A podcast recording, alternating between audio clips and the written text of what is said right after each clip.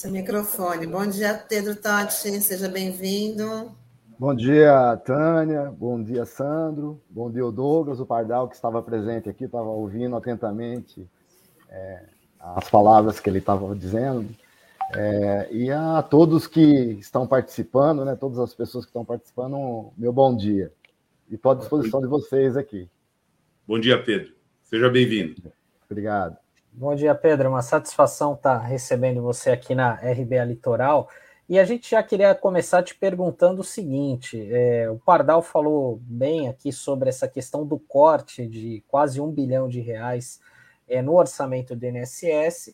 E se o, o Congresso Nacional não reverter isso, eu gostaria de saber quais são os impactos para os servidores do INSS e também para a população de uma maneira geral. Bom, é, primeiro eu queria. A, a, o nosso sindicato está desenvolvendo uma campanha, na verdade, para derrubar o veto, né? Desse um bilhão. E existe hoje, né? Toda uma movimentação dos servidores públicos federais num processo de mobilização a partir de março. Então está tendo uma, uma organização dos servidores públicos federais para resistir, na verdade, a todos os ataques que têm tido os serviços públicos, né? E em março, né, a partir do dia 9, há um indicativo de, de greve geral aí no Serviço Público Federal. Então, há um processo de construção, muito por conta de todos esses ataques que, que o governo Bolsonaro vem, vem, é, vem em cima da, do serviço público. Então, e justamente as áreas que mais afetam a, a população, que é a, a, as áreas sociais, né? que é a educação, previdência, assistência, são as que mais são afetadas. Com relação a essa questão do, do corte de um bilhão, é, o que nós, da Previdência, nós que estamos lá no dia a dia, trabalhando aqui, o que a gente tem visto é o seguinte: é, na verdade, é a inviabilização, na verdade, da Previdência Social, esse corte de um bilhão. É, vai ser inevitável, não tem como o governo não fechar postos de atendimento. Isso vai atingir diretamente principalmente a população mais carente do, do Brasil. É, porque a, a, a, os cortes, né, os cortes já vinham vindo, acontecendo, desde o governo Temer, desde 2017. Eles vinham cortando, eles vieram cortando, é, é, era, era constante esses cortes na, no orçamento. E agora, né, é, nesse último governo, ano do governo Bolsonaro, eles fizeram um corte radical, né, de um bilhão e vai ser inevitável. Nós temos mais de 1.600 agências espalhadas pelo todo o Brasil. Com certeza, eles vão ter que fechar muitas agências. Muitas agências. A gente sabe que uma agência pequena, dessas que foram inauguradas, a grande maioria em 2010, que eram chamadas PECs, que eram agências menores, que foi a expansão para que houvesse o atendimento, aumentasse, na verdade, o atendimento à população, essas agências têm um custo de 30 a 40 mil mensais. E é só fazer a conta aí para você ver o quanto que eles vão ter que fechar para atingir essa meta de um bilhão. Então vai ter cortes é, na área de limpeza, na área é, de segurança, na área de manutenção predial e tudo mais, né? Porque na, na, na parte de compra de, por exemplo, de equipamentos, na, na, na, na busca de melhorar o atendimento, isso não está sendo feito desde, desde 2017. Né? Então, eles não têm feito nada. A última grande compra de equipamentos de informática que nós tivemos foi em 2015. Depois, nós nunca mais tivemos. Só para vocês terem uma ideia, hoje a situação está tão ruim que nós ainda usamos né, o Windows 7 na Previdência Social. É assim, é uma coisa bastante difícil, né? A Dataprev, que é a empresa que dá o suporte tecnológico, também será afetada pelos cortes orçamentários. Né? Então, a, é a que mantém viva, né? batendo no coração da Previdência, os sistemas, tudo. Também haverá cortes profundos lá, e isso com certeza vai afetar ainda mais a, a qualidade é, do atendimento e com certeza vai dificultar aí a, que, o, que as pessoas tenham seus direitos reconhecidos. Bom, Pedro, eu queria saber também se nesse impacto a realização de concursos está nesse pacote também. Não deve acontecer né, mais concursos, por, pelo menos por enquanto, por conta desse orçamento? Então, a, quando teve a, a PEC do teto, né, já, já frearam os concursos públicos. Né? O INSS, né, ano passado, nós tivemos uma informação em algumas reuniões com o presidente do INSS que eles iam fazer um pedido de 7.500 é, é, contratações através de concurso público junto ao Ministério da Economia. O Ministério da Economia, Paulo Guedes barrou tudo, não vai ter contratação, e eles estão, na verdade, não, não vai ter reposição de mão de obra. Nós temos aí, é, em 2017, nós tínhamos 38 mil servidores na Previdência Social, hoje nós estamos com 19.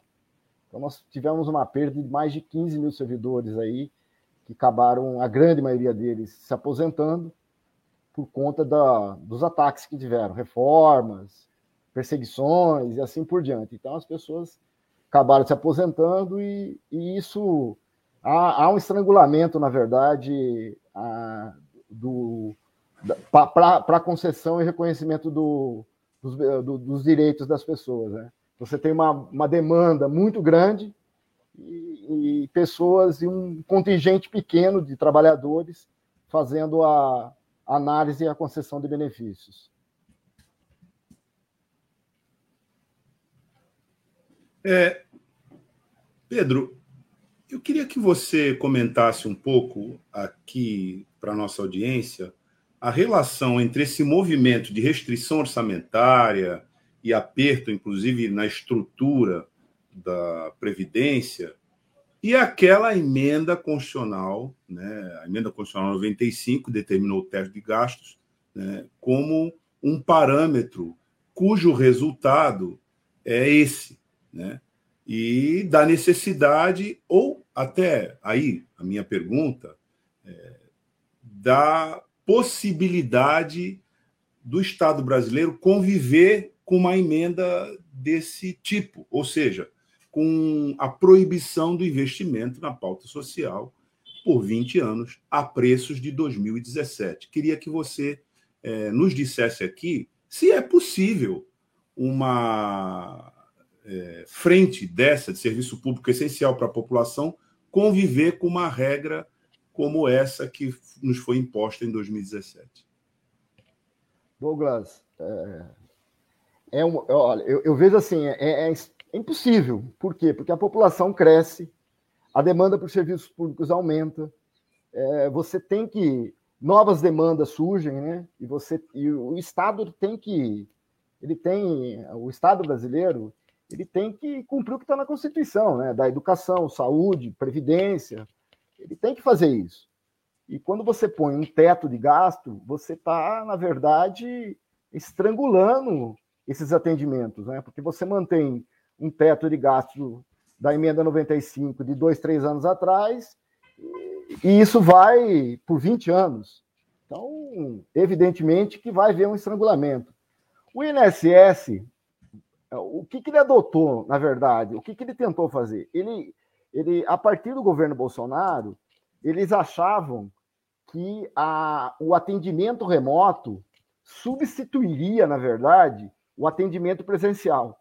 E aí eles, eles rumaram todos os serviços para o atendimento remoto. E, e, isso, na verdade, é, é e, e, isso, na verdade, fez com que o que ocorresse? Eles dificultaram, na verdade, o acesso através do atendimento remoto, o 135, que a pessoa liga lá e às vezes não consegue ser atendida. A pessoa no meu INSS, como o Pardal estava colocando aí, é, é, é um site bastante que dificulta, na verdade. E aí a pessoa entra e ela, às vezes, ela não tem conhecimento, ela, ela faz um pedido, às vezes, errado, ela entra pedindo uma, uma aposentadoria por idade e, de repente, era uma, uma aposentadoria por tempo de contribuição. Então, a, e aí o, a pessoa que está do outro lado, ela vai analisar em cima do pedido que a pessoa fez. E aí o que, que ocorre? Ocorre que o cara vai negar. Né? Por exemplo, você fez uma aposentadoria por idade, você não tem a idade, ele já vai lá, nem, nem vai olhar mais nada, ele vai lá e vai indeferir porque você não tem a idade acabou. E vai mandar lá, está indeferido por, por não ter a idade correspondente a, a aquele benefício. E assim vai, né? E aí eles fizeram, eles fizeram esse tipo de é, é, rumar todo o serviço presencial para o serviço é, virtual, né? Colocou, colocou todas essas despesas na conta do servidor. Por exemplo, eu trabalho em casa, então eu tenho que ter o meu computador, a minha internet, eu não tenho ajuda de custo, né? É, não tenho nada. Eu tenho que dar conta, eu tenho que eu tenho uma meta mensal para ser cumprida e eu tenho que fazer isso. Eu tenho que cumprir aquela meta mensal e fazer esse trabalho. E, e aí, né? E eles fazem um cerceamento, né, um cerceamento do, do, do direito do, do trabalhador. Fora, né? Que a gente sabe que tem uma demanda reprimida hoje, que ela não consegue nem, a, nem o acesso. Né? A gente sabe que tem muita gente que não tem internet, que não tem familiaridade com computador, com sistemas, né? Então, a, a gente sabe que tem, olha, a, aquilo que o, o, Pardal, vou citar de novo ele, ele falou aí que a gente tem que fazer um, uma reconstrução do INSS, uma reconstrução dos serviços sociais do país, e é verdade, nós vamos ter que fazer a partir do próximo governo, que só não seja isso aí, né, que isso aí fique bem longe, né, entre um governo, uma visão mais progressista, melhor, para que a gente possa, de fato, fazer a reconstrução da Previdência Social nesse país, porque nós estamos caminhando aí com esse corte de um bilhão, é um desmonte total, realmente. Nós vamos ter que ficar com o pires na mão e pedindo suplementação orçamentária para poder sobreviver durante esse ano. E Pedro, até o Pardal chegou a comentar aqui, falando da contratação de estagiários lá para o INSS. E eu, eu acredito que ele estava se referindo àquela crise logo no final do primeiro ano de governo, virada do, do segundo ano, 2020, quando deu vários problemas no INSS e o, o, o Ministério da Economia autorizou a contratação de é, polici é, policiais, não, militares da reserva, enfim, para ajudar, e até mesmo servidores aposentados do INSS. Eu queria saber de você até que ponto isso ajudou a remediar a situação, ajudou, e de fato se os militares têm conhecimento sobre de como trabalhar, conhecem bem a Seguridade Social. Então, é, como tem tem, né, um, havia um impedimento aí da, de, de, não fazer concurso público, a saída que eles tiveram lá em 2019 era justamente fazer a contratação. Aí eles contrataram, fizeram uma contratação por dois anos, que venceu em dezembro, e já revogaram até maio agora desse ano, que foi a contratação de militares e aposentados. Os aposentados que que foram contratados, esses sim ajudaram bastante. Por quê? Porque eles têm o conhecimento da legislação previdenciária, já conhecem bem os sistemas que a gente trabalha, então esses deram um retorno, eu acredito, bastante satisfatório quando foram contratados. Agora, os militares, eles meu, vieram para fazer serviço de, de estagiário dentro do INSS, porque eles não têm conhecimento nenhum né? desconhece totalmente, assim, é, é, algo que foi feito para agradar o, o Bolsonaro, é, essa contratação, eu acho que foi por conta também que ele encheu o governo de militares, né? Cheio de generais aí ganhando é, mais, mais de 40, 50 mil por mês aí, vide aí o quanto o Pazueiro ganhava, o Mourão. Então, acho que para para tentar contemporizar aí com o pessoal que tem um salário menor, que estão na reserva, resolveram contratar para colocar para dentro do INSS para ganhar aí dois, três mil reais, para não fazer nada. Porque os caras vieram aqui para dentro para tirar cópia de processo, é, organizar fila, porque de legislação previdenciária não sabem nada. Até hoje não estão sabendo de nada também. Continuam lá, mas com pouca efetividade. Não ajudou em nada, simplesmente um gasto público desnecessário. Bom, e você poderia falar, Pedro, como é que está aí o trabalho da categoria durante a pandemia? A gente está num novo momento né, da pandemia, e eu acredito que isso também esteja comprometendo de novo o atendimento, né, as condições de trabalho de vocês. Como é que está? Eu queria que você fizesse aí um raio-x para gente. Tânia, antes Olha. do Pedro responder, eu queria compartilhar aqui, dentro da pergunta que você está fazendo, né, uma convocação que está sendo feita nesse momento, hoje, às 17 horas, lá em São Paulo, é, no movimento sindical, com essa pauta. É o ato unificado né, dos trabalhadores do SUS, das, das UBS de São Paulo. Né? É, agora, é, a, às 17 horas, né, logo mais, vai ser realizado esse ato. Então, na verdade, é uma reação dos servidores ligados a essa frente, mas que atinge a todos nós, inclusive os servidores né, da própria Previdência e a população como um todo. É, só para ilustrar né, que há uma mobilização, é, esse é um exemplo, né, mas há mobilização de servidores né, o tempo todo no país é, sobre esse assunto. E o Pedro já vinha falando sobre isso também, né, das é, categorias que estão se articulando é, em defesa, na verdade, é em defesa do serviço público, né? Já é uma coisa até mais ampla, né, Pedro? Exato. Então, foi bom você ter falado isso, porque é, assim, os servidores públicos estão. A gente tem que reagir, gente. Tem, não tem outra saída se não, não houver reação, é, porque os ataques são muito grandes. A gente viu aí no, na, na aprovação do orçamento o governo aprovando 1 bilhão e 700 milhões para segurança sou contra, não. Mas você tem que ter. Os servidores públicos federais hoje, é, nós estamos, nós da Previdência, por exemplo, nós estamos há cinco anos sem qualquer tipo de, de aumento, né? não, não há discussão, não há diálogo, não há negociação, não há nada. Então nós estamos com salários congelados há cinco anos. E, e tem que ter uma, vai ter uma reação, né? Sobre a pergunta da Tânia, é assim, a grande maioria dos servidores do INSS hoje, mais de 70%, estão trabalhando de forma remota, estão em casa. Né? O, o INSS retomou o atendimento presencial, mas foi em algumas agências, e muito pouco, muito pouco mesmo. O que tem mais, é, o que está sendo mais atendido de forma é, nas agências são as perícias médicas mas o atendimento para aposentadoria, para pensões, auxílio maternidade, essas outras, praticamente isso tudo está dentro do, do atendimento remoto. Então você vai lá e dá entrada no benefício, tem uma fila única, você entra nessa fila única e os servidores que estão nas suas casas ficam aguardando né, o envio dessa, desses processos para ser analisados. E esse é um problema também, né, da fila única. A fila única, teoricamente, olhando para ela, ela parece bastante justa, né?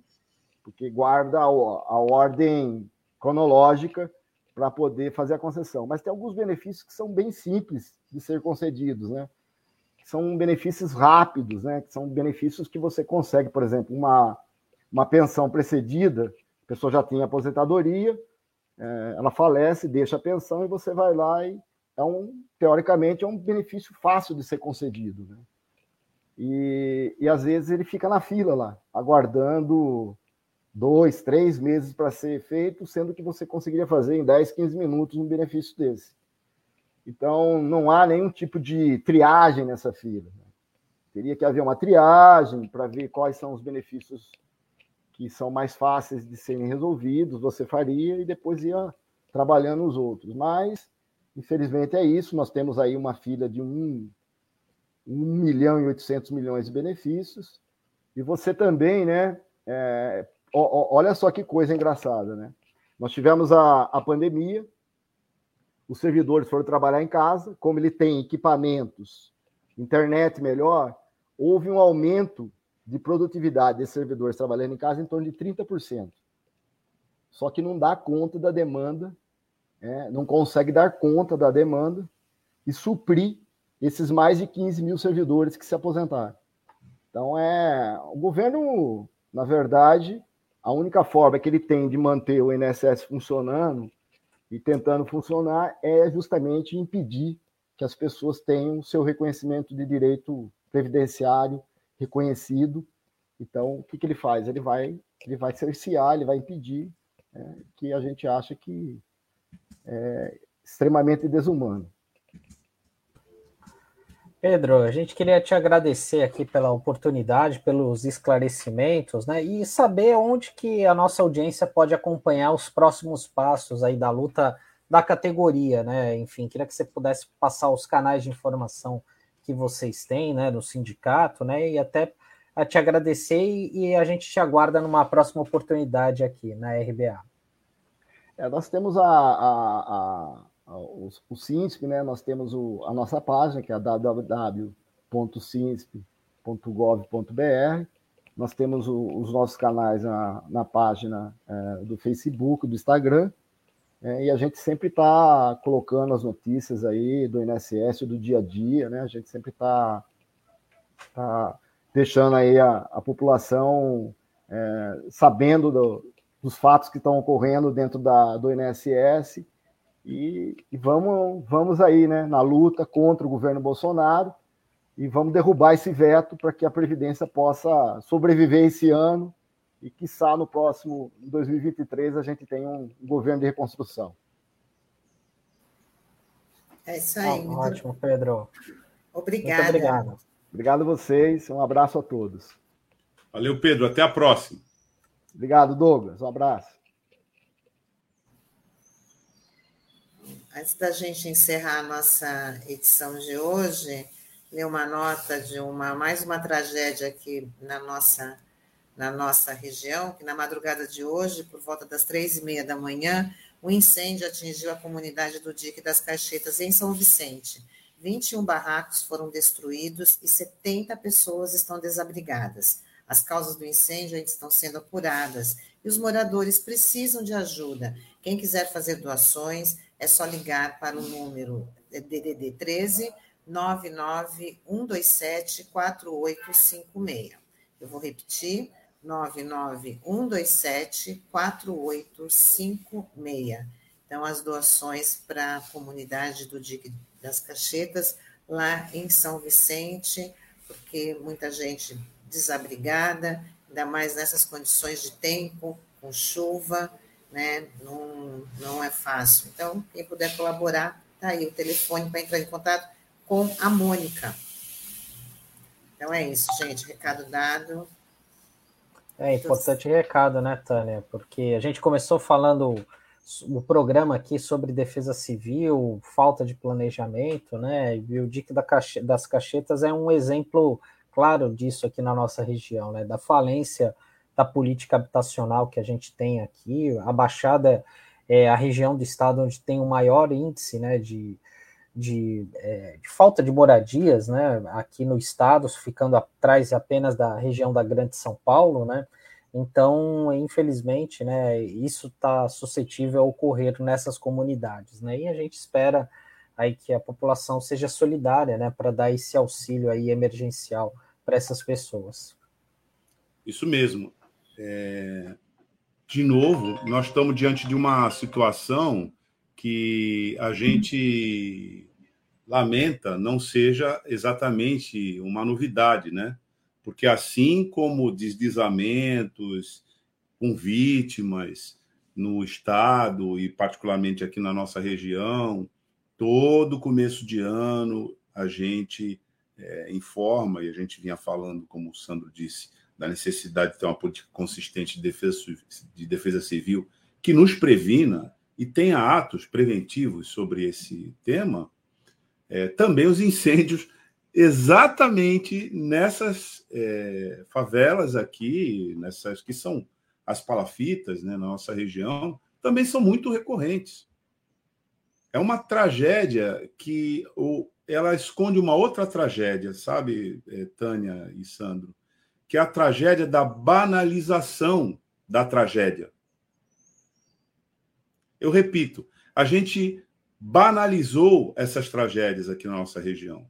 Então a gente vai dando essas notas, né? lamenta e, e até né, é, um, é uma situação de necessária solidariedade com quem é vitimado né, por todo esse processo, mas hoje, por conta da ausência política, de responsabilidade do Estado, etc., a gente sabe é, que a gente tem banalizado também essas tragédias que resultam em mortes, em perdas de vidas humanas, etc.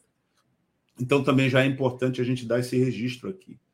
Nós não podemos banalizar mais é, essa situação. E não é um acidente, não é um incidente, é resultado do descaso político. A gente sabe disso. É verdade. É muito triste, né? O que a gente pode fazer da nossa parte é tentar colaborar aí, dando o mínimo necessário para essa comunidade que já tem, já, já antes de incêndio, né, a vida já é tão dramática devido às condições de, de insalubridade, nessas condições indignas de moradia, porque foram barracos né, que foram queimados. Então, que essas pessoas possam aí ter o mínimo necessário para sobreviver, né? Bom, e assim a gente vai encerrando amanhã, o nosso Manhã RBA Litoral de hoje, essa segunda-feira, 31 de janeiro, último dia do mês. Amanhã já começamos um novo mês de 2022 e estaremos de volta. Muito obrigada, Douglas, Sandro, Taigo, Norberto e vocês, internautas que fazem nossa, né, nosso programa, que ajuda a gente a fazer nosso programa. Muito obrigada aí pela interação. A gente está de volta amanhã no mesmo horário. Ô, Tânia, e ao contrário da canção popular, né? Neste ano, em fevereiro, não tem carnaval. Não tem carnaval. Né? E a gente está marcando, estão é, tentando transferir para abril, mas a gente também não sabe se em abril não, vai ter carnaval, né? Na verdade, o que a gente então... sabe é que vai ter a necessidade de lutar de maneira resoluta contra é, os riscos que estão sendo colocados pela pandemia. Não ouçam o presidente da República, não ouçam o ministro da Saúde deste presidente da República não sigam o terraplanismo sanitário. Esses conselhos salvam as nossas vidas. É mesmo, viu, Douglas? Até porque é, nas, na, nas manchetes dos, dos, jornais, dos telejornais, falam que 94% das pessoas internadas né, com essa nova variante, a Omicron, né, elas não estão vacinadas. Então, a vacina salva a vida, o distanciamento ainda é necessário, o uso de máscara, uma, uma máscara boa ainda é necessário. Então, estamos aí, as medidas não. A gente não pode abaixar a guarda em relação às medidas sanitárias. Não, né? e surgiu uma polêmica extremamente interessante que eu não sei se é, a gente poderia passar batido por ela, Tânia, que é a seguinte. Nós vamos encerrar aqui o nosso jornal mas essa é uma pergunta bem polêmica que pode ser deixada no ar aqui. Aquela pessoa que militou contra a vacina, que fez campanha contra a vacina, que foi parar numa UTI da rede pública nas condições de alta vulnerabilidade de saúde com risco de morte essa pessoa está sendo tendo o seu tratamento custeado por toda a sociedade brasileira e pela ampla maioria né, que se vacinou e que não ouviu os conselhos do terraplanismo sanitário.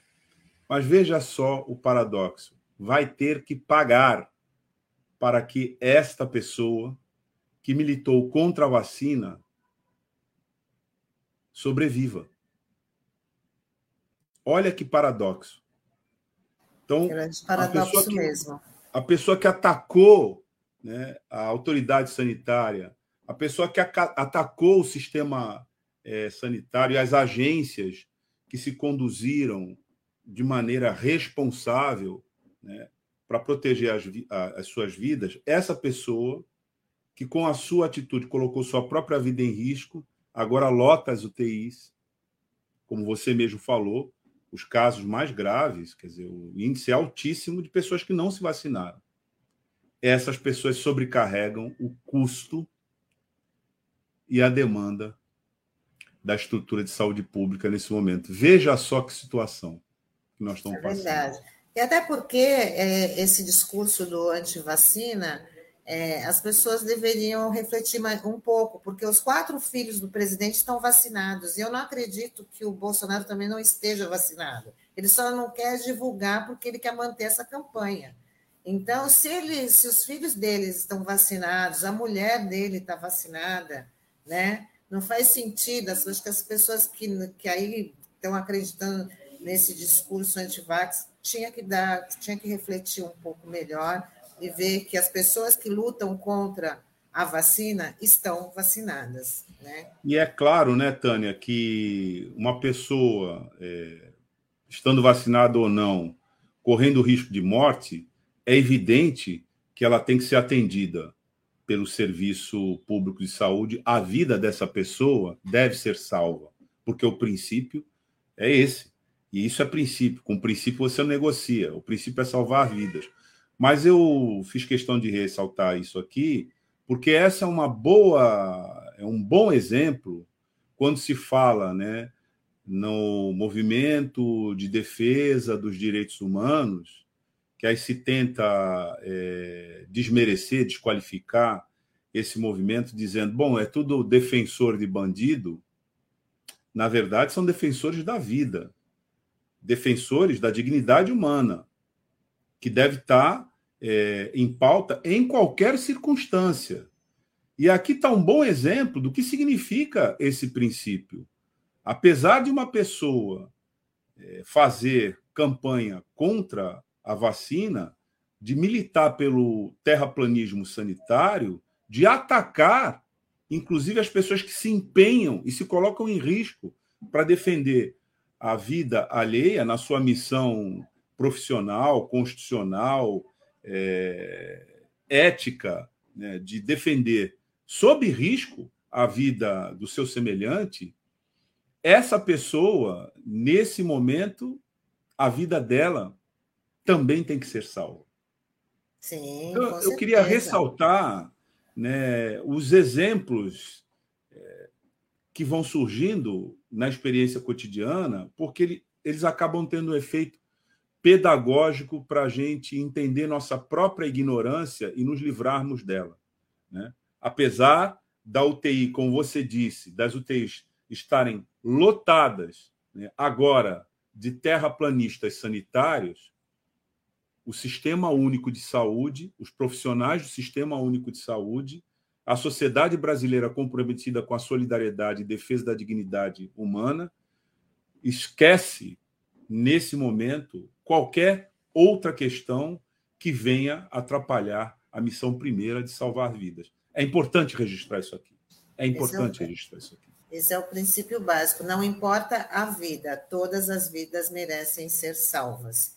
Né? E eu também volto a falar que tem que essa questão da campanha anti-vacina, ela tem que ter uma reflexão muito grande, porque todo mundo que propaga, né, você vai procurar o histórico, eles se vacinaram. Né? Tem gente que até tomou a vacina escondida do presidente, mas né? como já teve ministro lá tomando vacina escondida, todo mundo está se protegendo. Então, né, não dá para cair nessa de que a vacina não adianta, falando contra a vacina, porque os que propagam já estão vacinados. Né? Vamos embora, gente.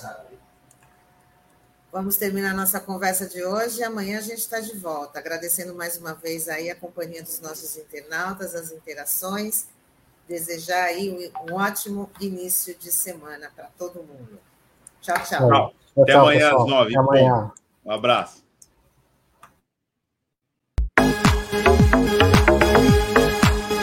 A Rádio Brasil Atual Litoral é uma realização da Fundação Setaporte apoio cultural do Sindicato Setaporte.